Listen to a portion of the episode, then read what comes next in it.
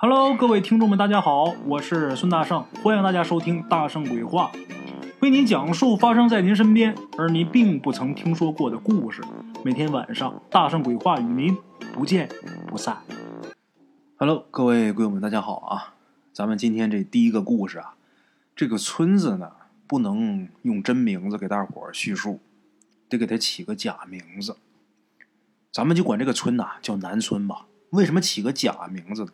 因为这个村里边发生的这些事儿啊，不光彩。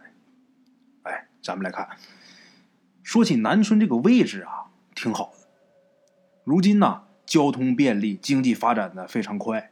按说呢，南村呐，他们那个地方早就应该通路修栈，人人都能致富啊。俗话说得好啊，要想富，先修路。咱们现在。中国啊，基本上要不是特别偏远的地方，乡村都是村村通公路，这个大伙都知道。那么咱们说南村呢，这么多年过去了，还是被一片田地围绕的这么一个村子，没有公路，进出很不方便。为什么呢？不是国家政府不给修，实在是这南村的人呐，心太齐了，太难搞了。国家要给他们村子修路啊，他们居然开出天价的赔偿款。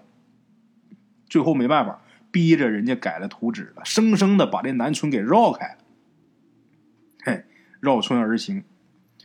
后来呀，大概是村里人觉得啊，这样不行啊，没有梧桐树，哪来的金凤凰呢？哎，干脆啊，咱们村里边自己出钱，从这个村子正当中啊铺一条黄土路。这条路啊，直接通几公里以外的高速路路口。这么一来呢，就有很多呀想这个省时间省力的司机啊，就得从这个村中借路而过。这个南村人呐，自己在他们村里边设了一个收费口。这收费口是什么样的呢？就是两个人呐拉着一根绳子，然后拦在这个路中间。也不问你打哪儿来，也不问你去哪儿，只要是你从他们村里边过，人家就要要钱，你就得给钱。这条路是我们修的呀，你从这过你就得交钱。这钱倒是不多啊，三块钱五块钱的，有的脸熟的呢，递支烟呢也能过去。按说啊，这样也不算是太过分啊。像这种情况，好多地方都有过。小的时候，我们家呀。我爸那时候养过几年大车，我跟我爸呀跟车出去玩去。我们家那大车那时候是拉矿石的大车，你个小孩我能干嘛呀？就无非是在车上跟着玩呗。就经历过这种事儿，就路过这个村子的时候啊，那个村子是弄几个树枝啊、树杈啊，来这个道中间横着。到那之后呢，我爸就很主动的就掏出了三块钱。我小的时候，我记得很清楚这件事情啊。然后这会儿人就把这树枝什么挪开了，从这我爸这车就啊就打这过去了。当时我小啊，我弄不明白呀。而且看这个当时那阵势啊，觉得挺吓人的。这干嘛一个个横眉立目的，这是一大群人在这儿。后来我爸告诉我啊，人家就是在这堵道的，专业堵道的，多少年了都这样。要不愿意绕远的话啊，就是认掏这三块钱就从这过吧。这是大圣我第一次啊接触过这种事儿。今天咱们说这个故事啊，跟我小时候接触过这个事情啊如出一辙。哎，南村呐就是这样，拉根绳在这要钱。按理说这也不算是特别过分啊。可是呢，他们村啊哪是明面上收那点过路费啊？明面上收那点钱是假。南村真正发财的地方是碰瓷儿。哎，因为黄土铺的路啊，它这路面不平啊，你开车就得颠蹬啊，所以说你这个车速啊就不能太快，很缓慢。这边不是拉着绳子跟你要钱吗？你交完钱了，这边这绳子一放行，那边早就有老头老太太准备好了，手里边拎着那个鸡鸭鹅狗的，离这绳子那距离能有五六十米吧？你车开到那儿。这老头老太太啊，就扑棱棱的把这鸡鸭鹅狗就往你的车前面一扔，然后就有那个老太太啊，撒泼打滚的坐地上拍大腿啊，就开始哭啊，哎呀，这把我们家这下金蛋的大母鸡给撞死了，这下这全家可得饿死了！哎呀，让你赔钱。这司机要是脾气犟的，我不赔。好，呼啦超出了一大群村民啊，个个手里边是提溜着棒子，直棍拿棒子。你要不给，就砸车。所以说，一旦这种情况发生啊，往往一般到这时候啊，司机都是自认倒霉吧，给个三百五百的保个平安得了。那么说钱给你了，你说那鸡是我压死的，我撞死的，那鸡我带走呗？哎，鸡还不让你带走，为什么？他下回还得用呢。哎，这鸡比方说啊，它不是死鸡，这鸡这腿儿不好使。它往这车前面一扔，这鸡呀，这车压根没碰着这只鸡，它就硬赖是你撞的。然后你给完钱，这鸡不让你拿走，为什么？这只残鸡还没死呢，下回还能再接着用呢。哎，全村都这样，以碰瓷儿为生。鸡呀、鸭子啊，要个三百五百；要是鹅呀，就得要上一千块钱。如果要是扔出一只狗，哎呀，那可贵了。活生生给你要出一条人命的钱来，就生拉讹人呐！哎，不过啊，咱们今儿要说这个事儿啊，不是碰瓷儿的鸡呀狗啊，今天咱们要说呀，就是全村里边碰瓷儿最厉害的老七婆。这老七婆一出马，那可了不得了，撒泼打滚的不在话下，曾经抱人家大腿死咬不放松啊！哎呦，全村人呐都佩服这老七婆，佩服的五体投地啊！时不时的呢，到这老七婆这儿来请教一下这个碰瓷儿的绝技和窍门啊。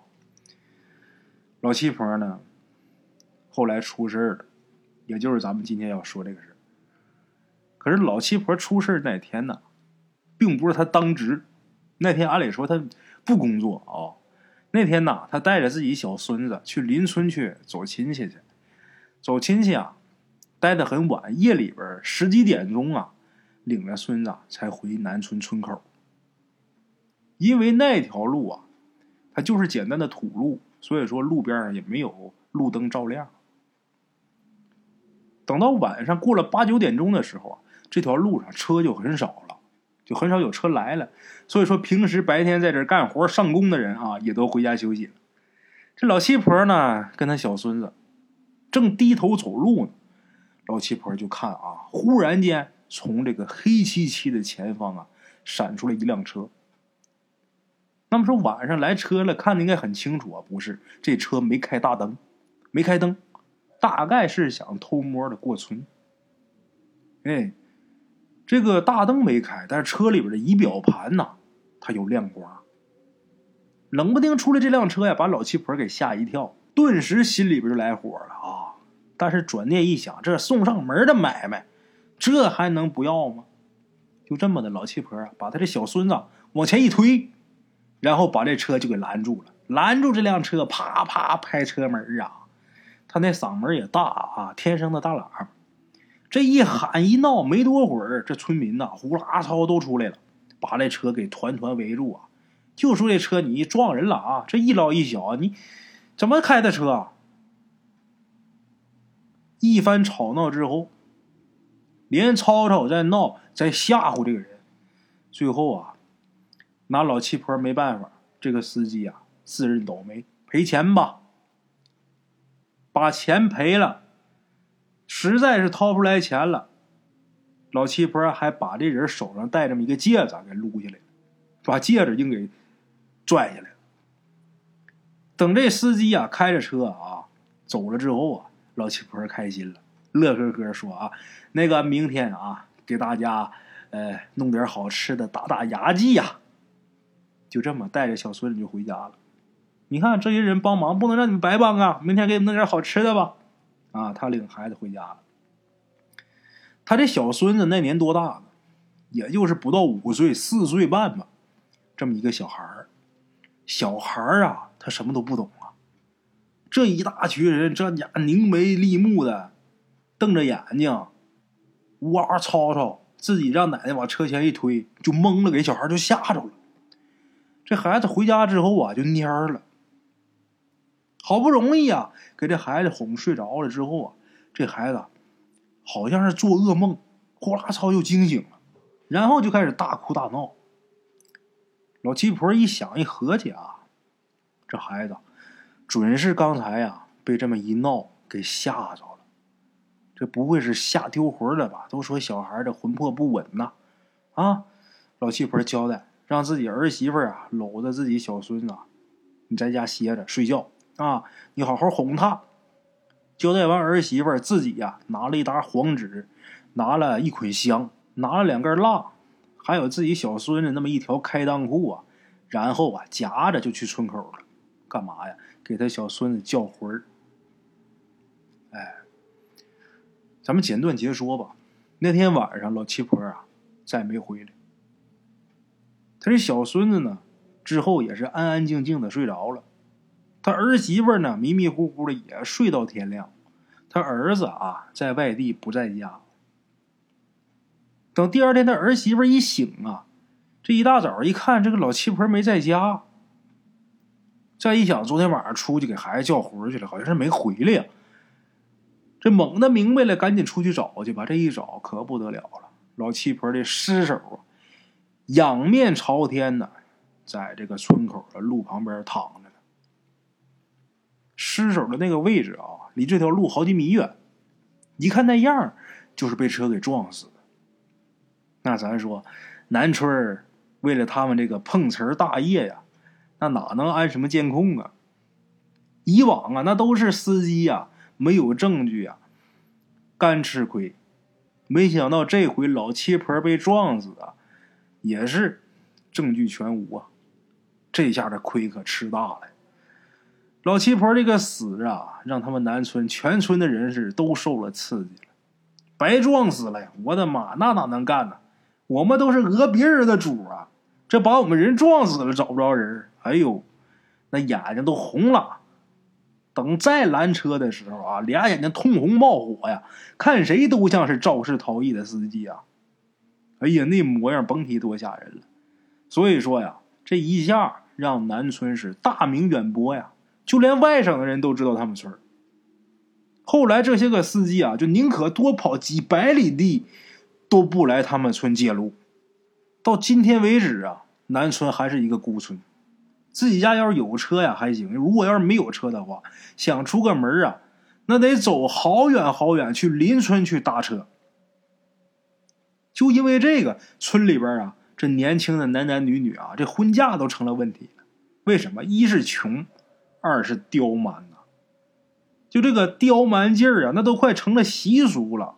那谁？跟你们这地方人做亲呐，那躲都躲不及呢。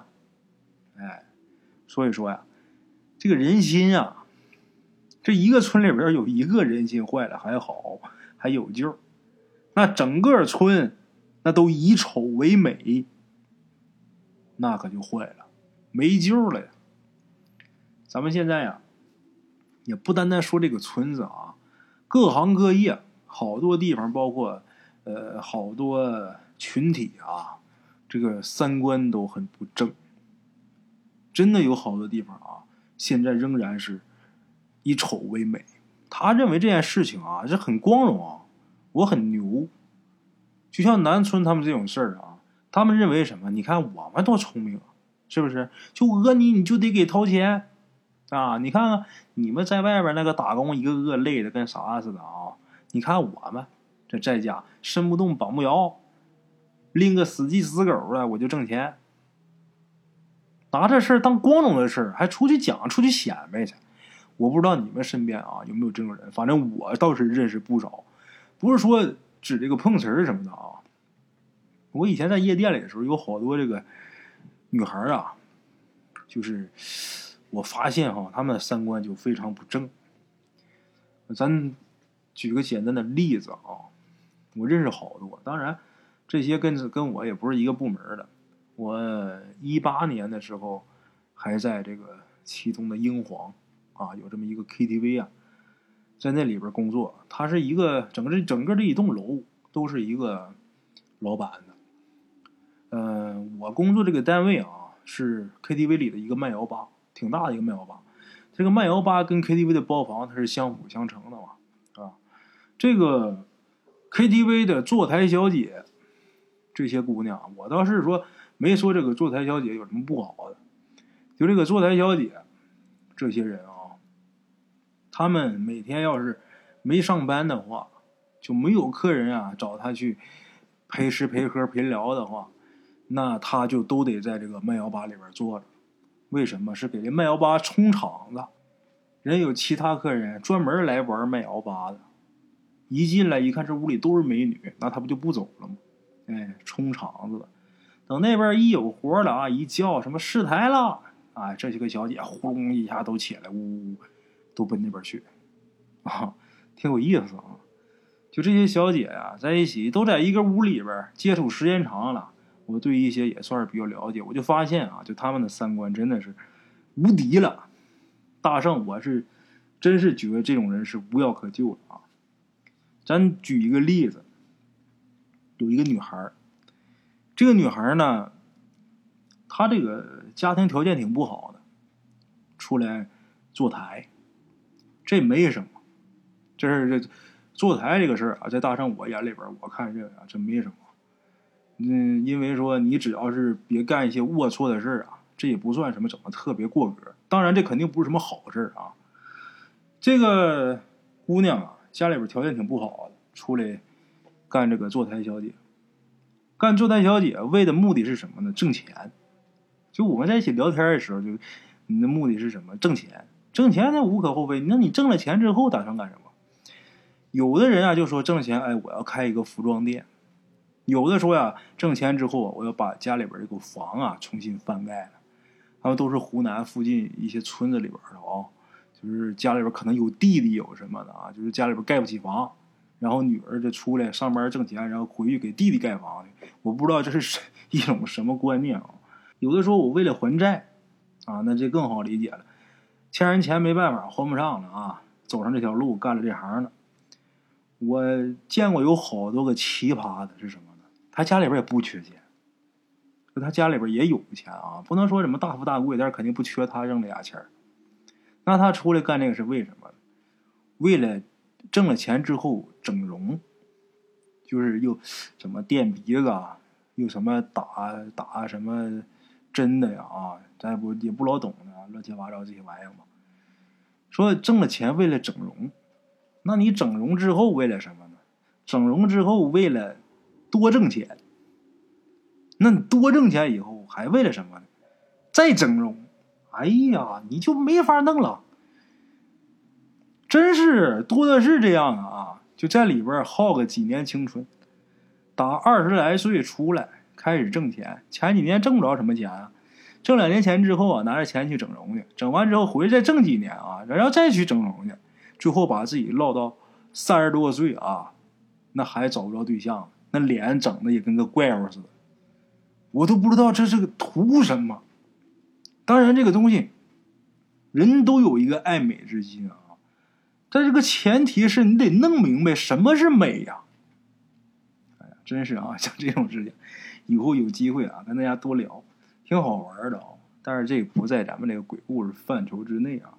真的啊，不管说教育孩子也好，还是说自己找对象也好啊。这个三观问题呀，一定要注意啊！一定要注意这个问题啊！这个教育子女啊，尤为严重。所以说，做家长的啊，一定要帮孩子摆正三观。好，好了，这是咱们今天的第一个故事啊。咱们今天这第二个故事啊，话说上个世纪八十年代初期，有这么一个冬天。呃，这个村里边啊，有一个大伙人称二叔的这么一位啊。吃完饭以后啊，自己擦擦嘴，然后让自己媳妇儿啊，就是二婶啊，说你收拾锅碗啊，这个刷刷洗洗的吧。他自己呢，耸着肩膀，抄着手，上街上去找太阳去了，啊，晒太阳捞闲篇呗，出去溜达去了。这个二叔啊，当他走到打谷场的时候，就看见呐，一群年轻人呐聚在一起是大呼小叫。二叔一看挺热闹啊，过去看看吧。走过去一看呢，就看见这个村里边几个年轻人呐，正在那玩石滚子呢。过去村里边有这个石滚子啊，那玩意儿是压庄稼脱粒儿用的。哎，当然现在啊脱粒儿都用机械，过去拿石滚压，一压这粮食粒儿不就掉下来了吗？然后把这个杆儿什么弄走，把粒儿一扫，不就收到一起了吗？那石滚啊很大，能有四五百斤沉吧。哎，二叔一看这几个年轻人呐，玩的挺嗨，一个个是敞胸露怀，头顶冒着热气呀。看这些个年轻人呢，把这个石滚呐立起来再推倒，然后再立起来再推倒，年轻人嘛，啊，比这股子冲劲儿。这一大群人呐，熙熙攘攘的，笑声不断。那么说，二叔来这会儿啊，其实已经来晚了，因为好多人啊都玩累了，气喘吁吁的站旁边看也不玩了。二叔呢，这时候乐呵呵走过来了啊，告诉说那个来都躲躲来。大伙儿一看他还要上哈，来吧，都躲了。二叔啊，把自己的腰带紧了紧啊，弯腰，把这石滚就给抱住了。抱住之后啊，嘿，就这么一声。把这石滚给抱的离地了，抱起来了。这些年轻人玩这个东西啊，都是把它立起来再推倒，立起来再推倒。哎，二叔是直接把它给抱起来了，抱离地了。哎呦，这些年轻人呐，都叫好啊，真棒啊！二叔，哎呦，太棒，力大无穷啊！没成想，这还不算完。二叔抱着这个石滚啊，在这个打鼓场上啊，走了得有百十来步，然后又轻轻的。把这石滚给放回原地，四五百斤的石滚啊，这玩意儿还圆圆不隆咚的，没有地方抓。你别说抱着走啊，你就是搬起来，那就实属不易。人家抱着走一圈哎呦，这大伙儿这喝彩声不断。这时候二叔啊，拍拍手笑了，嘿嘿，哎呀，这算什么呀？想当年呐。你们二叔我呀，还跟千斤重的棺材精摔过跤呢。石鬼这玩意儿对我来说还小菜一碟。这些年轻人一听啊，就跟二叔抬上杠了。啥？嘿，二叔你就吹吧啊！反正这年头吹牛皮不报税，还跟千金棺材精摔过跤啊。这时候二叔说了：“哎，我就知道你们几个小年轻不服气啊，跟你们讲讲吧。”这话呀，得从十年前说起。那时候二叔我呀，也是二十多岁。十年前呢，二叔啊，有这么一天，带着干粮，带着干粮，推着架子车，去八十里地以外的煤窑啊，给生产队拉煤。我走到半路的时候啊，这时候天就已经黑了。那时候啊，也没手表，二叔也不知道几点了，反正觉着饿了，我呀。就把这架子车就停路边了，然后坐车上啊就开始啃干粮。我吃着吃着，我就听耳边啊有这么一瓮声瓮气的声音呢，就说呀：“谁来跟我摔跤啊？哦，谁来跟我摔跤？”这时候啊，二叔四下瞅了瞅，当时吓一大跳，怎么了呢？就看见一个能有一丈来高这么一个黑大个这黑大个啊也分不出来哪儿是头哪儿是身子，浑身上下几乎是一边粗。那时候啊，那二叔还挺年轻的，胆儿也挺大的。可是胆儿再大，他没见过这玩意儿啊。二叔正寻思呢，我是跑是不跑呢？这时候这黑大个啊看见他了，先是嘿嘿冷笑，紧接着说。我可算找着个会喘气的了，今儿就是你了啊！你不跟我摔跤，我拿屁股拍死你！这二叔一听，那股子虎劲也上来了，他就想跟这个黑大个啊比试比试。为什么？因为二叔啊，他天生有膀子劲儿，在村子里边，你要说论文的，二叔不行；你要说论摔跤，他说第二，没人敢称第一。所以说他不服啊！哎呀，来照亮照亮吧。可是这一照亮啊，他就知道了，这真是山外有山，人外人啊！这黑大个那劲儿啊，好家伙，真大呀！二叔根本就不是他对手。有几次啊，刚到跟前儿，刚一搭手，人家这一使劲就给他扔出去多远，把二叔摔的是鼻青脸肿啊！二叔一看摔不过他呀，计上心来。这个黑大个啊，虽然有劲儿啊，但是憨得很啊。这个，他等再一次这黑大个啊，把二叔给扔到一边的时候，二叔就躺地上就不起来了，就说：“哎，我不玩了啊，我不玩了。”这黑大个说：“再玩会儿吧，再玩会儿啊，我还没玩够呢。”二叔说：“玩也行，不过啊，你得让我个后腰。什么意思？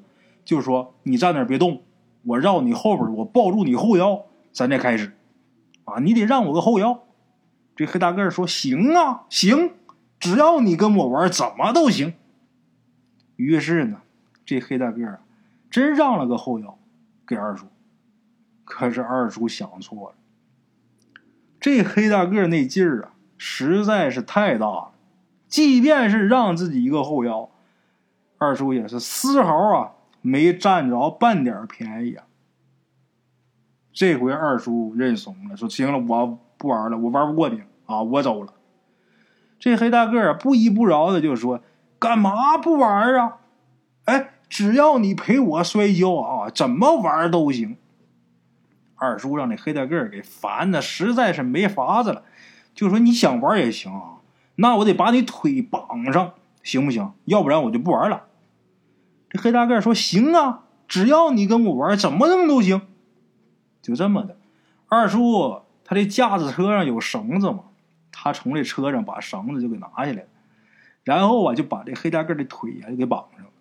他怕绑的不结实啊，故意多绑两刀，然后呢悄悄的把绳子那头啊给绑树上。路边有棵树啊，一棵大树，给绑那棵大树上。等绑完呢，二叔啊这才坐地上啊长长喘了一口气儿。这时候，这黑大个在那还喊呢啊！你过来呀，咱俩继续摔呀！二叔说：“我摔个屁呀！你妈累死老子了，等我歇够再说。”这时候，这黑大个知道自己上当了啊，他不跟我玩。可是正在这时候，二叔说：“啊，远处啊传来一声鸡叫。”这声鸡叫一传过来，这黑大个就慌了，就说了：“我不玩了，我不玩了。”你赶紧给我解开，我该回家了。这黑大个一边说呀，一边就拿脑袋撞这棵树。也不知道为什么，这黑大个他是自己不解这绳，他好像不会解，就拿脑袋撞这棵树。这时候，这个鸡叫啊，第二遍了。这黑大个啊，一听这鸡叫两遍，更着急了呀，使了全身力气撞这棵树。结果那一抱来粗的大树啊，居然让这黑大个给撞倒了。那力气也忒大了呀！二叔这会儿都看傻了。好嘛，感情刚才跟我俩在这摔跤那是闹着玩呢。刚才他要使这劲儿，那我这会儿我就碎了。看傻了，连跑都忘了跑了。这黑大个把这大树啊给撞倒之后，他也没管二叔，脚上拖着这棵大树啊。就往回跑，可是刚跑出几步，鸡叫三遍。这第三声鸡一叫，咣当一声，那位啊就扔地上，然后地上是暴土扬尘就飞起来。等这阵灰下去，二叔啊睁开眼睛一看呢，那地上躺的哪是什么人呢？什么呀？一个非常巨大的一块棺材板子。这块棺材板可了不得了，得有一尺多厚，很大的一块大棺材板子。二叔试了试啊，拿手往起来掂了掂，没动，纹丝儿没动。估摸着这个分量在一千斤朝上。要是说五百斤的啊，朝下的自己能搬离地儿，这个纹丝儿没动，估计千斤朝上。好嘛，跟自己摔一宿跤的这个黑大个，他他妈是块棺材板子。哎呀！二叔一看来气了，我这是碰着邪祟了。这怎么就跟棺材板子摔一宿呢？还把我这摔鼻青脸肿的。越想越觉得瘆得慌，越想越觉得憋气。于是呢，二叔啊就找来好多干树枝和干草，然后他自己随身带着煤油打火机啊，啊，那年头这个煤油打火机还算是新鲜物呢啊。把这煤油打火机打着，把这干草一点着，随后啊，这树枝这火就起来了，然后啊，这块棺材板呢就跟着一起烧。二叔就眼见这块棺材板上啊，往出冒血丝儿，后来是越冒越多，越冒越多，然后啊，伴随着一股恶臭，直到这个棺材板最后烧成灰，还没全烧了啊，最后还剩那么一块。二叔也没管，就回村了。后来回村之后啊，跟老辈人说起这个事儿，老辈人说呀：“你呀，碰着那是棺材板精啊。”哎，二叔说：“那棺材板还能成精？那可不嘛！人死以后啊，这个这个尸首得腐烂呢。尸首一腐烂，这精血呀，慢慢的就渗到这棺材板里了。就这样，这个棺材板它成不了什么气候，就怕什么呢？有那么一天呐，这个坟塌了，坟一塌，这棺材板见了三光。”如果说这坟刚塌没多长时间就被补上了也没事就怕什么呢？无主坟，这坟塌了没人管。天长地久啊，这棺材板呐受了日月精华，它可不就成精了吗？沾过人血，沾过人精气，再受这日月精华，它就成精了。但是常听书的老铁们也知道啊，这个器物成精啊，你像什么？锅碗瓢盆成精啊，棺材板成精，他这智商都不行。哎，感情这个 棺材板精啊，就是爱摔跤啊。他自己感觉自己个儿大啊，好嘛。这故事啊，大圣我反而还觉得挺有意思，我还觉得这棺材板精挺可爱的啊。我觉得这个二叔啊太残忍了，不应该把他烧了。哈哈，无非也就是想摔个跤嘛啊。好了啊，各位老铁们，今天这两个故事啊，就给大伙儿说到这儿啊。节目最后啊。再跟大伙儿，呃，介绍一下，咱们这个精品付费专辑啊，已经上线了啊。这个专辑啊，里边我所讲、所涉猎的内容啊，就相当广了，像什么外星人啊，像类似于时间旅行的那些内容啊，等等等等吧。嗯，之后呢，还会讲一些呃比较离奇的凶杀案之类的啊，我都会讲。这个专辑每个月是。